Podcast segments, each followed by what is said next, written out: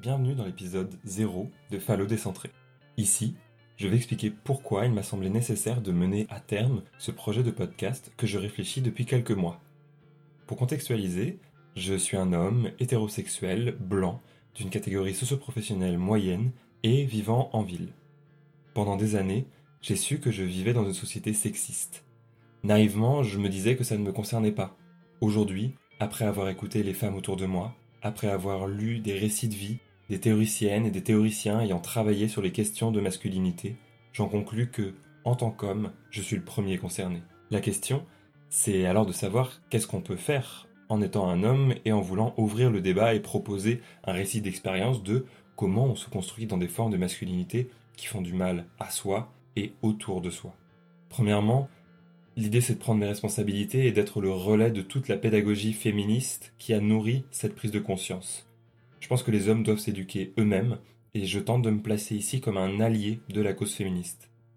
Je constate que les femmes déploient une énergie colossale à expliquer leur combat aux hommes, à faire de la pédagogie, et le plus souvent en se heurtant à des hommes n'ayant même pas la volonté de recevoir ces explications.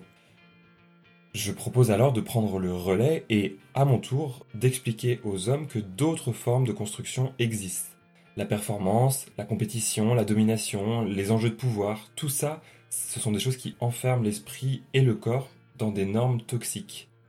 On glorifie la liberté, mais en fait on est prisonnier de nos carcans et du rôle de genre que l'on doit tenir. En fait, pour dire clairement les choses, devoir entre guillemets être un vrai mec, c'est de la merde toxique pour soi et pour les autres.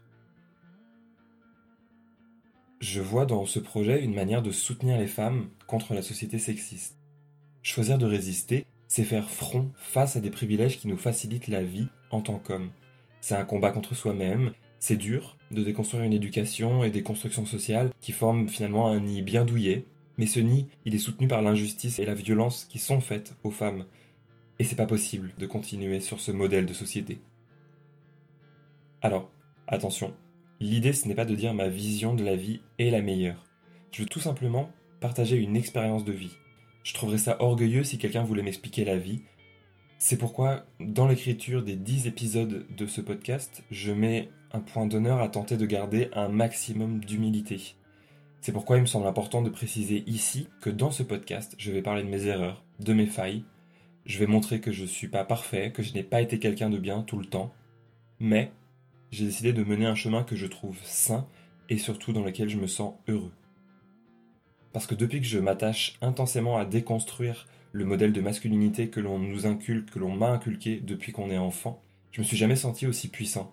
Alors, sachez-le, c'est pas une puissance guerrière, mais c'est une puissance salvatrice, une puissance sereine qui fait que je me sens bien dans mes baskets sans avoir besoin d'être en compétition. Je vis bien avec moi et avec les autres. Je veux également mettre un point d'honneur à ne jamais parler à la place des femmes.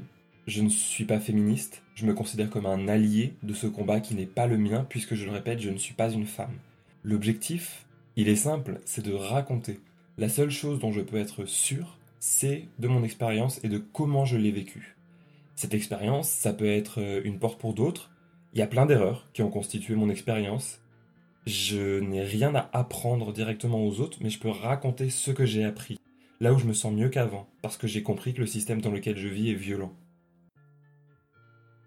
Pour clôturer cet épisode 0, je veux parler plus particulièrement aux hommes qui écoutent en ce moment. Je sais que c'est compliqué.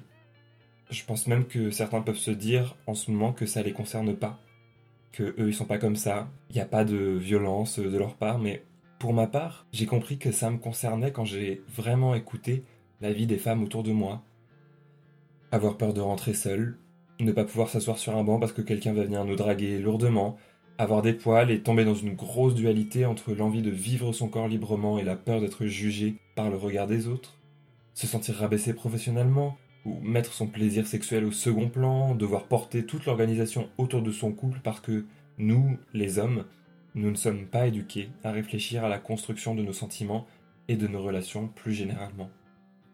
Tout ça, ça m'amène aujourd'hui à partager mon récit de vie et mes réflexions. J'espère à mon échelle pouvoir permettre à d'autres de s'ouvrir à des remises en question.